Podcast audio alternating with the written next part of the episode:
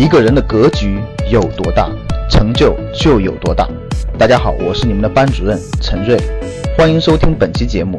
想获得节目中提到的学习资料和学习更多的课程，请加我的微信幺二五八幺六三九六八。我的微信是幺二五八幺六三九六八。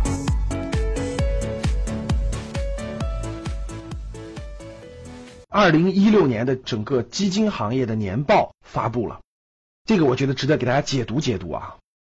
首先，我们先普及一个概念啊，整个基金行业呢，跟上市公司是一样的，每个季度它才能披露一次它的详细数据。比如说上个季度是赚了多少钱，亏了多少钱，然后呢，单个基金的持仓是什么情况，基金的份额是什么情况，等等等等，都是在每个季度发布一次，就是年初的时候。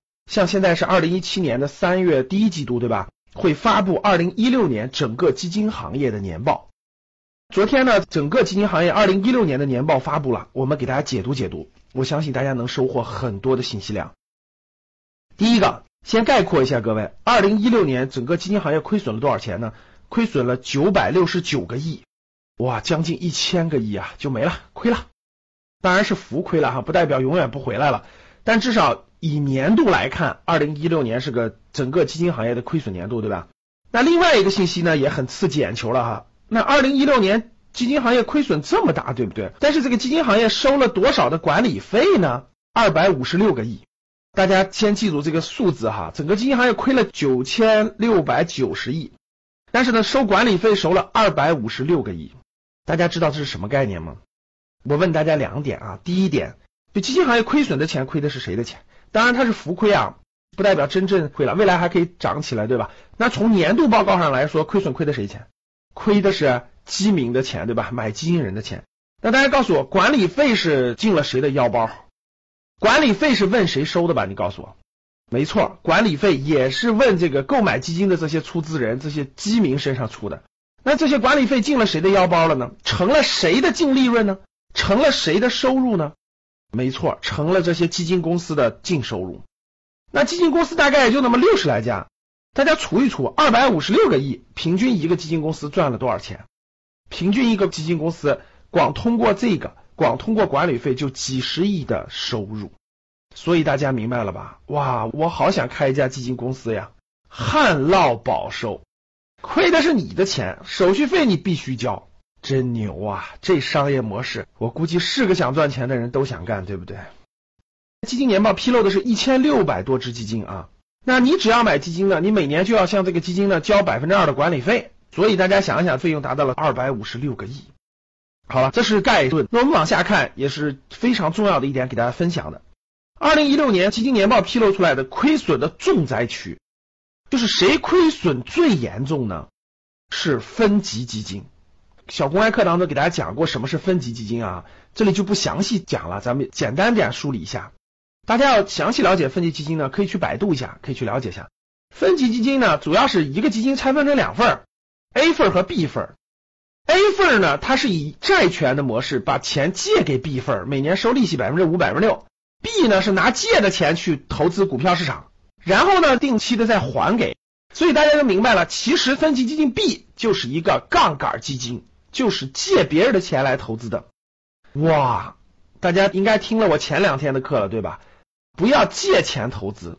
那很多学员好，老师为什么不要借钱投资呢？这又是个案例，各位看，分级基金的 B 找 A 借钱，最后什么结果呢？